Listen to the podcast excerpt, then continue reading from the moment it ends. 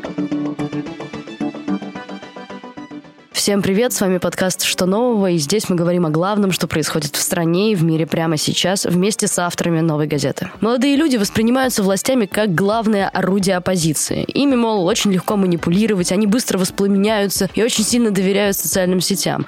Из-за этого школьников и студентов пытаются жестко контролировать. Учителя запугивают детей наказаниями в случае участия в митингах, пугают учетом инспекции по делам несовершеннолетних, манипулируют даже через родителей, а студентов отчисляют из университетов. Мы поговорили с авторами новой о том, как власть ополчилась против молодежи и как ТикТок превратился в главную политическую площадку для зумеров. Ирина, здравствуйте. Здравствуйте.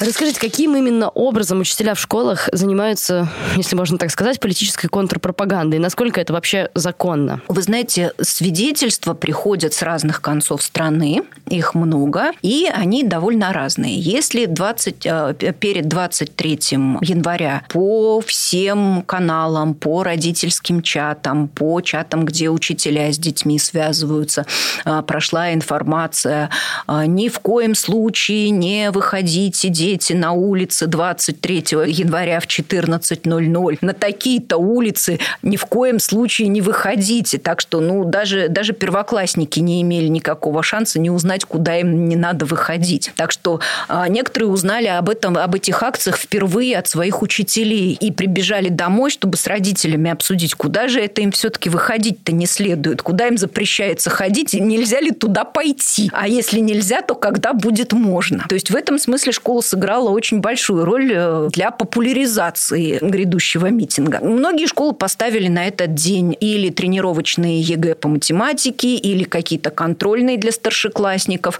Некоторые отличились тем, что и 23 января, и 30 января в субботу удерживали детей на территории школы, потому что якобы на улицах опасно и туда не следует выходить. Ну, просто не давали им физически выйти. В некоторых случаях учителя ругали детей за их интерес к митингам и пытались как-то объяснить им, что эти дети неправы. Делается это обычно вот самыми примитивными способами, что вы все тут дурачки зазомбированные, ничего не понимаете, вам пудрят голову, а мы патриоты, и мы вам не дадим разорить свое отечество. Молодых людей, надо сказать, это все убеждает не очень. Некоторые, кстати, не пошли на митинги именно потому, что вот этот вал пропаганды в ТикТоке оказался такой а, обильный и, в общем, временами такой такой бездарный, что некоторые сказали, ну, если меня так агитируют, то я никуда не пойду, наверняка какая-то дрянь. Такое тоже есть. И у подростков, конечно, вот есть вот эти вот э, не просто протестные настроения против власти, но и протестные настроения против всего. Против учителей, против жизни, да, против родителей, а против взрослых как таковых. И вопрос в том, куда они повернутся в этот момент.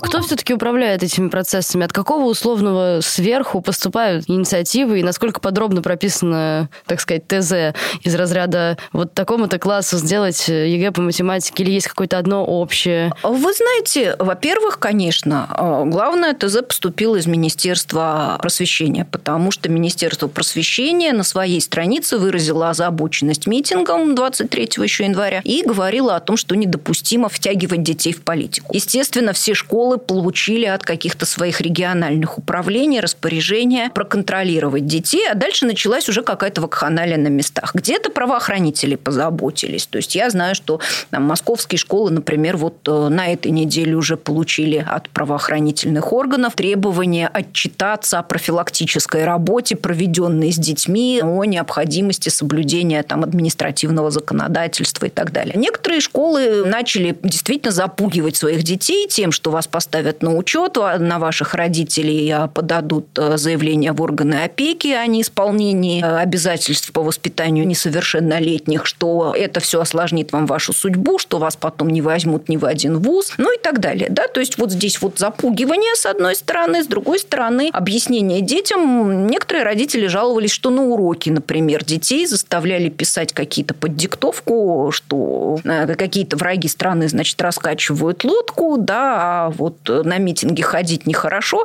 или пускали какие-то подписные листы чуть ли не среди шестиклассников, что вот они обязуются не ходить ни на какие митинги. Ну, конечно, юридическая цена такой подписки от шестиклассника, в общем, практически ничтожна. От родителей требовали многие, чтобы родители присылали фото и видеофиксацию, что их ребенок в день митинга дома. Социальный мониторинг. Да, социальный мониторинг действительно вот такой вводили. Или отчитывались, да, что вот они обязуются обеспечить присутствие ребенка дома вот в такие-то дни. А, то есть здесь очень много разнообразных э, способов.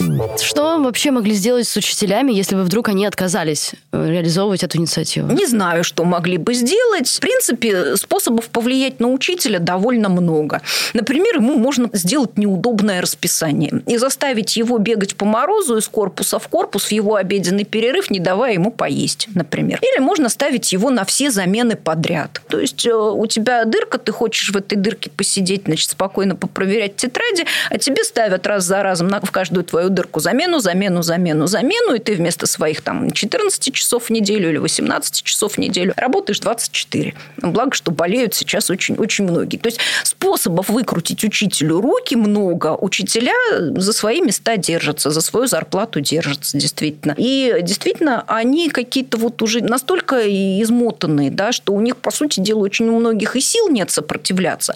А с другой стороны, очень многие учителя действительно воспринимают себя частью государственной машины. И я не раз слышала на каких-то учительских совещаниях по другим поводам, не по поводу участия несовершеннолетних в митинге, а по каким-нибудь гораздо более нейтральным способам, типа участия там школьников в ЕГЭ. Мы государевы люди. Не государственные даже, а государевы. Очень хочется спросить, кто у нас государь а, и какой династии, но они действительно себя так воспринимают, да, что вот мы должны стоять на страже государства и всякую ересь выжигать каленым железом. Как вам кажется, вы же вот взаимодействуете с детьми тоже. Не получается ли так, ну вот вы чуть-чуть этого коснулись, хочется чуть-чуть поглубже под конец об этом поговорить. Не получится ли так, что все эти вот усилия контролировать, давить, заставлять что-то дадут абсолютно обратное действие молодым людям? Очень может быть, да, потому что чем больше действия, тем больше противодействия. Более того, мы ведь с этими детьми проходим какие-то базовые исторические факты, литературные произведения. Дети не могут не видеть каких-то абсолютных аналогий того, что делается сейчас, с тем, что мы видели в истории. Почему история никого ничему не учит, другой вопрос. Да? Почему не было извлечено никаких выводов из истории там, студенческих волнений, отчисления студентов в XIX веке, в начале XX? Почему не было сделано никаких выводов из революции 1905 года, допустим? Да? То есть вот почему у нас практически история не применяется в стране, где самое лучшее в мире образование, как принято считать? Это большой вопрос. Конечно, дети очень могут пойти от противного, да. И идея, что вот сейчас мы в каждую школу внедрим а, воспитателя, который будет заниматься профилактикой правонарушений, и будем проводить всероссийские родительские собрания, и это нам поможет, это не сработает. Потому что ну, дети, они на уроках права ведь изучают свои права и обязанности. Они знают, что у нас свобода собраний, что у нас есть 31 статья Конституции, которая всем гарантирует право на выражение собственного мнения. Да? У нас есть федеральный закон об образовании, в котором есть 48 статья, а в нем часть третья, которая говорит, что педагог не может пользоваться учебной деятельностью для того, чтобы принуждать кого-то принять или отказаться от каких-то определенных политических взглядов. Все, что мы можем говорить детям, это то, что они не должны совершать административных правонарушений. Но при этом, вот, кстати, вчера об этом Екатерина Шульман говорила на «Эхе Москвы», просто стоять смирно на митинге, этого недостаточно, чтобы тебя загребли и оформили административное правонарушение. Надо, чтобы ты совершал какие-то противоправные действия, перекрывал движение, там, занимался вандализмом и так далее. Недаром же всем пишут в протоколах, даже людям, которые молча стояли, что выкрикивал лозунги, там, залез на фонарь, размахивал арматурой, да, когда человек просто мирно шел по улице. Вот, мирно идти по улице – это не правонарушение. Да? И дети это отлично знают. У них есть уроки обществознания и права, на которых с ними эти вопросы разбирают. Да? И, в принципе, вопрос о профилактике правонарушений. Этим действительно должна заниматься полиция, этим должны заниматься детские комнаты милиции. Они как раз могут говорить о том, чем мирный протест отличается от немирного. Спасибо вам большое, Ирина. Попробуем посмотреть на вопрос молодежных политических взглядов изнутри. Страшный и непонятный в глазах власти ТикТок. Перед 23 января ТикТок захлестнула протестная волна. Митинги и дворец Путина стали одним из главных трендов российского сегмента данной соцсети. Сегодня о ТикТоке говорим с корреспондентом «Новой» Артемом Распоповым и авторкой отдела ТикТока «Новый» и его создательницей Симой Свердловой. Ребят, привет! Привет! Привет! Давайте для какого-то общего понимания сперва назовем цифры. Сколько людей сейчас сидит в ТикТоке, какого они по большей части возраста? Ну смотри, у нас есть статистика только на июль 2020 года, и на июль в России 20 миллионов активных пользователей ТикТока. Артем, это действительно одни зумеры и больше никто? Ну, раньше было мнение, что там одни зумеры сидят, и даже не то, что зумеры, а дети там до 15 лет условно. Но на самом деле сейчас статистика показывает, что там только 25% детей до 18 лет. А основной костяк — это пользователи старше 18, причем 12,5% — это пользователи старше 55 лет. В итоге 75% аудитории TikTok российского — это пользователи старше 18 лет. Ребят, расскажите, почему силовики пришли за тиктокерами? Что вообще происходило в ТикТоке накануне последних протестов? Ну, потому что до них наконец дошло, что ТикТок такая же полноценная самостоятельная соцсеть, как и все остальные. Если можно приходить за теми, кто пишет твиты и теми, кто репосты делает ВКонтакте, то почему нельзя приходить за тиктокерами? Ну, в ТикТоке стал популярен хэштег «Свободу Навальному», «Навальный» и аналогичные хэштеги. И в общей сложности они набрали больше миллиарда просмотров, и эти цифры, наверное, дико испугали силовиков. Хотя статистика показывает, что многие хэштеги забиты спамом. И вот Рустем Богданов — это глава продюсерского центра он же ПЦ, который привел ТикТок в Россию, раньше он был Musical.ly, говорил, что 90% хэштегов, в принципе, в ТикТоке, которые популярны, они забиты спамом. То есть 90% э, видео не относятся к тому, что указано в хэштеге. А, давайте продолжим эту тему. Что вообще за история с фейковыми видео? Какие фейковые ролики и зачем снимались? Были ли проплаченные ролики? Сколько они стоили, если вы знаете? В ТикТоке за какое-то время до 23 января появился такой звук, под который снимали все видео. Э, типа ТикТок это не место для политики, это место для, и дальше можно было продолжить как бы под свою концепцию, типа для исполнения желаний, для обзоров на еду, ну что там еще у нас, вот эти вот, короче, инстаблогеры, они стали снимать вот про все это, и это абсолютно точно проплаченный такой звук, типа хватит нам тут про стирку трусов, уже надоело, пора бы уже возвращаться к нормальному контенту ТикТока. А сколько стоили такие посты, ты не знаешь? Не, я не знаю, наверное, Артем знает, он же у нас тоже эксперт. Артем, ты знаешь, сколько могли платить за такие... Ну, насколько я помню, для тиктокеров э, до 10 тысяч фолловеров им платили тысячу рублей всего, а тем, у кого от 10 тысяч до 50, им предлагали 2 тысячи. Но для тех, кто прям топовый, им там в каком-то индивидуальном порядке, им не присылали методички, им писал какой-то конкретный человек, насколько я понимаю, в Инстаграм там или еще куда-то, и предлагал какие-то, ну, большие суммы явно. Еще к вопросу про фейковые аккаунты появлялись как бы такие странные видео на каком-то сомнительном фоне текстовые надписи, типа «давайте задумаемся о том, что на самом деле делает Навальный». И там было, значит, какое-то перечисление всех э, смертных грехов, и вот это, значит, было то, чем Навальный действительно занимается, и нужно об этом э, задуматься, посмотреть, не просто как бы бездумно выходить на улицы.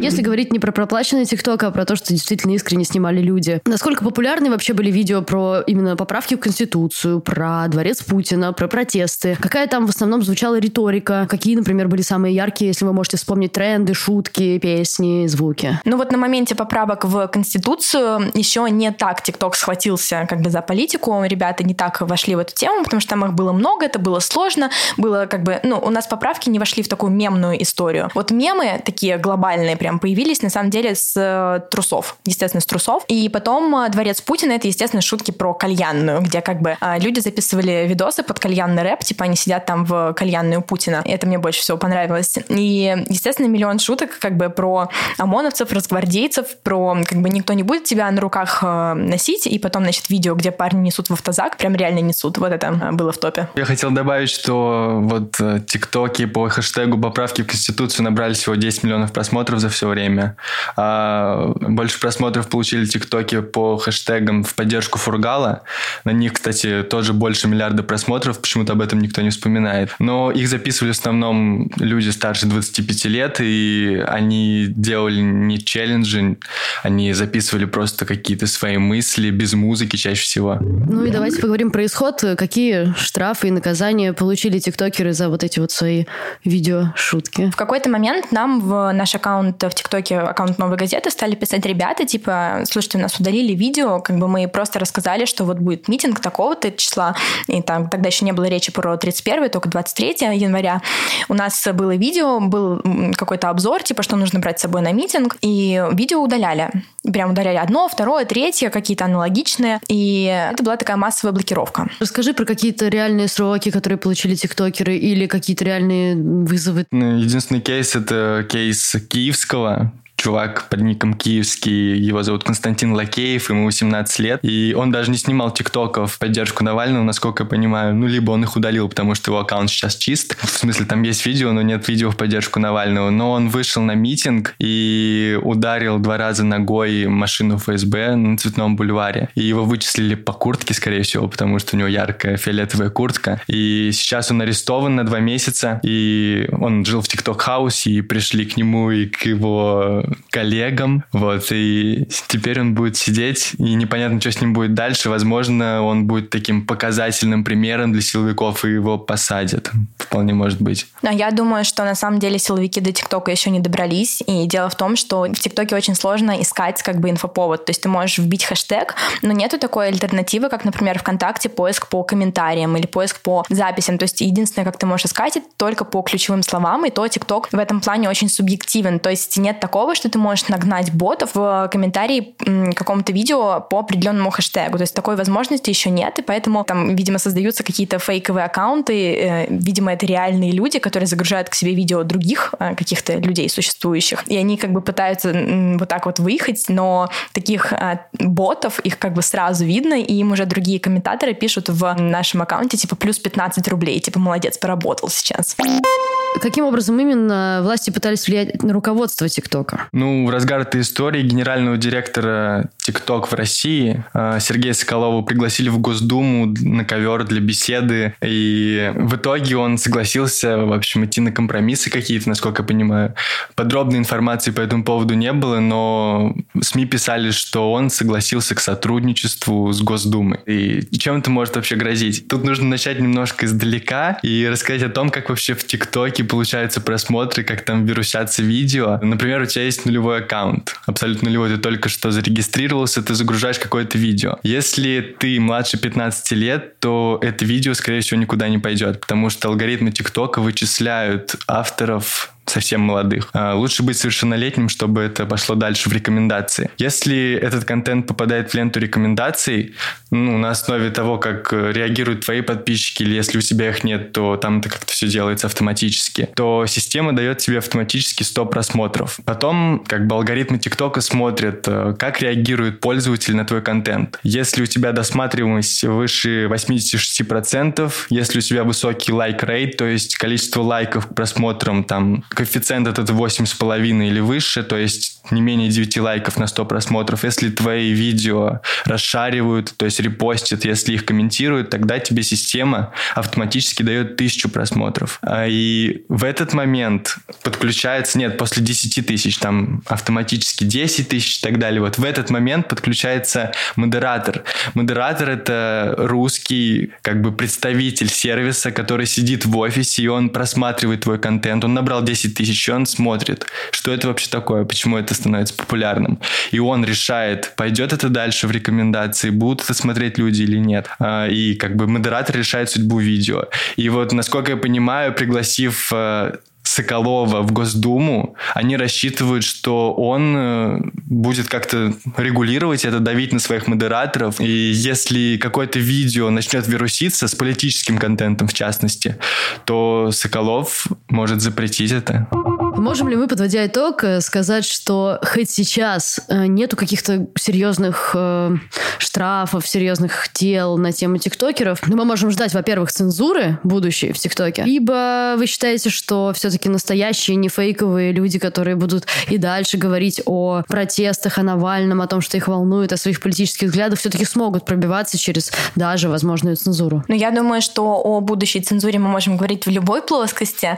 Дело в том, что когда мы летом только создавали ТикТок, там у меня, э, я делала презентацию для всей редакции, и у меня был такой концепт, что в ТикТоке как бы нельзя освещать политику. И реально летом в политике в ТикТоке было просто минимум. И у людей реально сносили ролики с любым, что могло классифицироваться как политическая пропаганда. Типа рассказы, не знаю, про партии, про конкретных политиков, ну только не про мертвых. Ну, например, про Немцова можно, а про Навального как бы рассказывать вообще нельзя. И вот с лета произошел просто переворот, в котором любой контент в ТикТоке стал как бы политическим. То есть вот эти все шутки про трусы, они взялись не просто так. У всех людей в рекомендациях в основной ленте были только шутки про трусы Навального. Но что это как бы не политика, трусы Навального это и есть э, та самая политика, которая у нас сейчас на повесточке. То есть ты хочешь сказать, что на самом деле цензуру, скорее всего, ждать не придется или скорее придется? Или не останется ни одной в итоге соцсети, в которой можно будет свободно говорить о трусах Навального, например? Я думаю, что поскольку у ТикТока есть представительство в России, естественно, нам нужно ждать каких-то ограничений, и, конечно, будет идти речь про цензуру, но просто с ТикТоком это сделать не так легко, как с другими соцсетями. И плюс, вот смотрите, 30 сентября в Минпросвещение сделают свой ТикТок для школьников. То есть как бы до них начало доходить, что ТикТок это реальная тема только 30 сентября. И вот мы в январе до них еще как бы не, не совсем дошло. То есть ТикТок есть у как бы у новой газеты, например, у кучи других всяких независимых СМИ и других других э, ребят-блогеров, которые просто рассказывают всякие политические новости и около политические. И я не думаю, что это дело ближайших месяцев, может быть, ближайших лет, да. Вывод, мне кажется, ТикТок будут цензурировать, и если подростки будут переходить оттуда в какой-нибудь лайки, это аналог ТикТока, который менее популярен в России, его тоже будут цензурировать, потому что у больших приложений появляются представительства в России, а если у них есть представительство в России, значит, можно запугать их генеральных директоров, менеджеров и так далее. Медведев сейчас предлагает э, создать суверенный интернет. В последние дни все это прям громче слышится эти заявления. Конечно, это нереально, потому что если его будут создавать Кудрявцевы условные, то никакого суверенного интернета не получится. Но ТикТок — это последний оплот независимой политической мысли у молодежи в России. Э, ребят, спасибо большое. С вами был подкаст «Что нового?» и я его ведущая Надежда Юрова. Вместе со мной над этим выпуском работали редактор Арнольд Хачатуров и звукорежиссер Денис Никулин. Вы можете слушать наш подкаст на любой удобной для вас платформе CastBox, SoundCloud, ВКонтакте, Яндекс.Музыка, Apple подкасты, Google подкасты. Ставьте нам лайки, оставляйте комментарии, чтобы как можно больше людей узнало о нас. Спасибо, что дослушали. До скорого.